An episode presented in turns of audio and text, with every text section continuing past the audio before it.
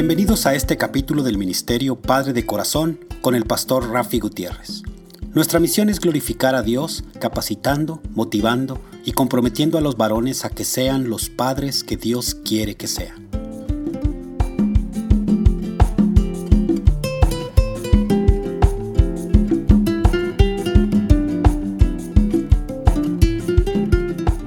Hola, reciban un caluroso y fuerte abrazo de mi parte el pastor Rafi Gutiérrez, director del Ministerio Padre de Corazón con base en Dallas, Texas. Y continuamos con la serie Amor de Padre basada en Primera de Corintios capítulo 13 versículos del 4 al 7. Y les recuerdo que pueden comunicarse conmigo vía texto o llamada telefónica al número de teléfono 214-533-7899. Repito, 214-533-7899. También me pueden enviar un correo electrónico a rafi arroba padre de corazón Repito, rafi, rafi con y arroba padredecorazón.org o visitar nuestra página web padredecorazón.org. Una devota feligres de la iglesia llamó a su pastor un día que se encontraba muy enferma.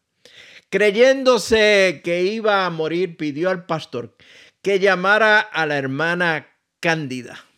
El pastor cumplió la orden llamó a la hermana Cándida y la llevó a la cabecera de la moribunda en cuestión.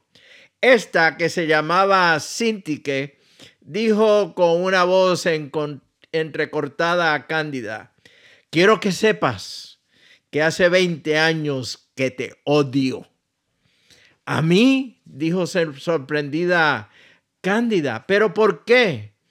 Entre profundos suspiros de rabia, que le respondió, ¿te acuerdas de que hace 20 años te nombraron directora del coro cuando yo estaba más preparada y quería más que tú ese trabajo? Pues sí, contestó Cándida, pero yo te recomendé a ti porque siempre creí que ese era tu puesto. Para mí ha sido un trabajo enorme el cumplir con esa labor. Es una lástima que no me hubieras dicho esto hace 20 años. Con mil amores te hubiese cedido el puesto. Quiero que me perdones, continuó diciendo Cinti, que como perdiendo la voz. Claro, mujer, pero no tengo nada que perdonarte. Lo siento por ti, que has estado 20 años con esa amargura. Nada, dijo Cinti que en voz bien baja, tienes que perdonarme. Bueno, si eso te consuela, vale, te perdono, mujer. Ya se retiraba la buena de Cándida y al llegar a la puerta de la habitación para salir la detuvo el bozarrón de la Cintique que le gritó, pero si no me muero, todo queda igual te sigo odiando. Que te quede bien claro.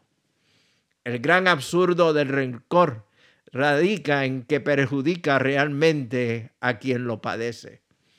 El Diccionario General de la Lengua Española Vox define el rencor como sentimiento de hostilidad o gran resentimiento hacia una persona a causa de una ofensa o daño recibido.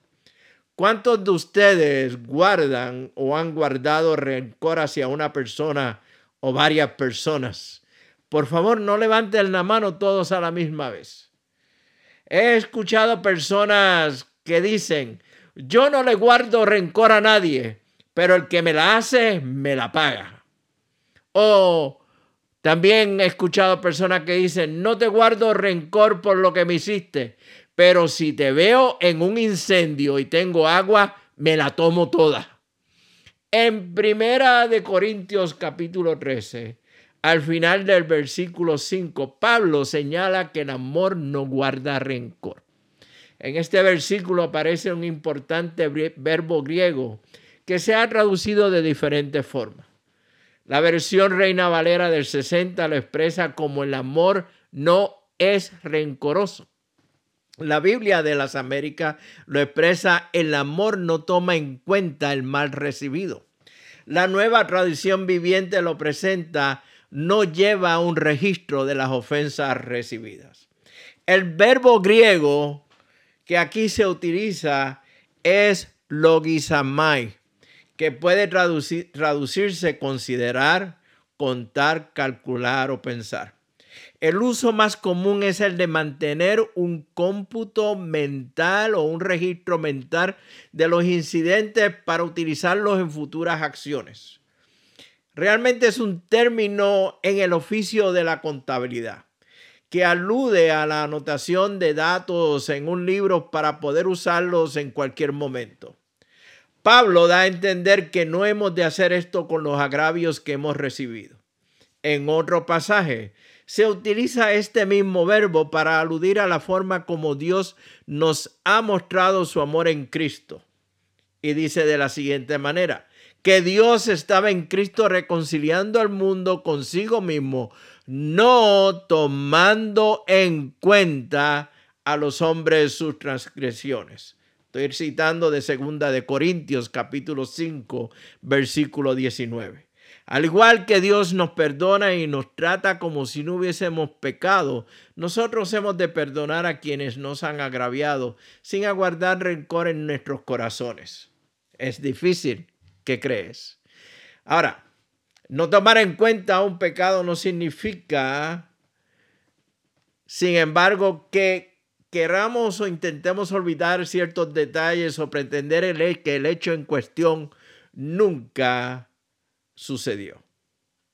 No tenemos la capacidad de borrar sobrenaturalmente el recuerdo del dolor que hemos sufrido, pero sí podemos dejar de tenerlo en cuenta es decir, podemos dejar de mirarlo de un modo que afecte nuestras experiencias presentes. Reconocemos que se ha producido una ofensa, que ha sido algo negativo y que uno debe excusarse. Pero como hijos del Dios soberano que controla todo lo que nos sucede, podemos verlo como algo que no tiene o, no debe tener efectos negativos sobre nosotros. El amor ágape no va escribiendo las cosas que nos hicieron. No lleva un registro de tales cosas. Frases como, esta es la tercera vez que me hieres. Te las estoy apuntando y sigo sumando. O es la cuarta vez que no me saludas. Es la decimotercera vez que me das la espalda.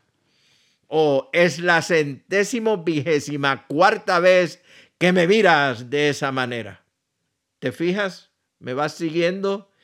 Estas frases emanan de un corazón que lleva un registro de cada ofensa o, la que o lo que la persona piensa que son ofensas. ¿Qué memoria hay que tener para llevar un registro de todo eso? ¿Cuánto tiempo y energía desperdiciados en mantener ese registro? ¿Cómo puedes albergar todo eso en tu mente y en tu corazón? Eso se llama rencor. El amor de Dios es un, desafío para cualquiera de nosotros. Aún para los cristianos de muchos años, cada día debemos aprender lo que es el amor de Dios. Y no estoy hablando de un aprendizaje intelectual, sino algo práctico. Como papás, como padres, Estamos constantemente retados en demostrar el amor de Dios hacia nuestros hijos, como también hacia nuestra esposa.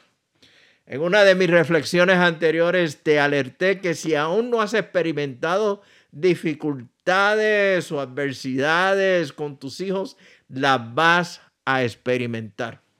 Es asunto de tiempo. Lo mismo sucede con el rencor.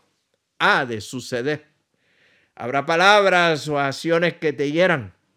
Como padre te vas a sentir ofendido, ignorado, despreciado, que tu rol como papá se limita solamente a tu bolsillo. Tú como padre decides si llevas un registro de esas deudas para en algún momento cobrarlas o si decides no guardarlas y permitir que el amor de Dios fluya a través de ti hacia tus hijos, tus hijas y tu esposo. Confío en que como padre no guardes un registro de las ofensas para usarlas más tarde. Recuerda, el gran absurdo del rencor radica en que perjudica realmente a quien lo padece, a quien mantiene ese rencor. El ministerio Padre de Corazón glorifica a Dios impactando a los hombres en su rol como papá. Como ministerio nosotros creemos que ser papá es el llamado más importante y sublime que un hombre puede recibir.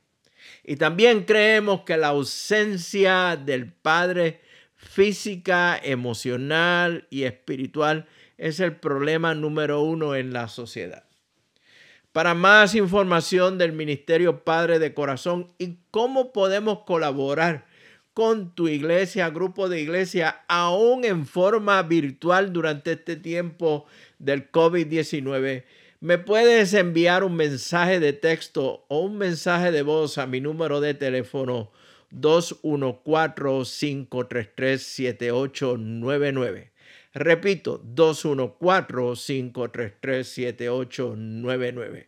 También me puedes enviar un correo electrónico a rafi arroba padredecorazón.org. Repito, rafi arroba padredecorazón.org. Rafi con Y.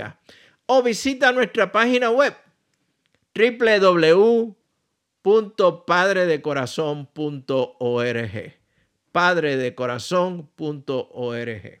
Que el amor, la gracia y la bendición de nuestro amado Padre Celestial sean con cada uno de ustedes. Nos vemos próximamente en el barrio.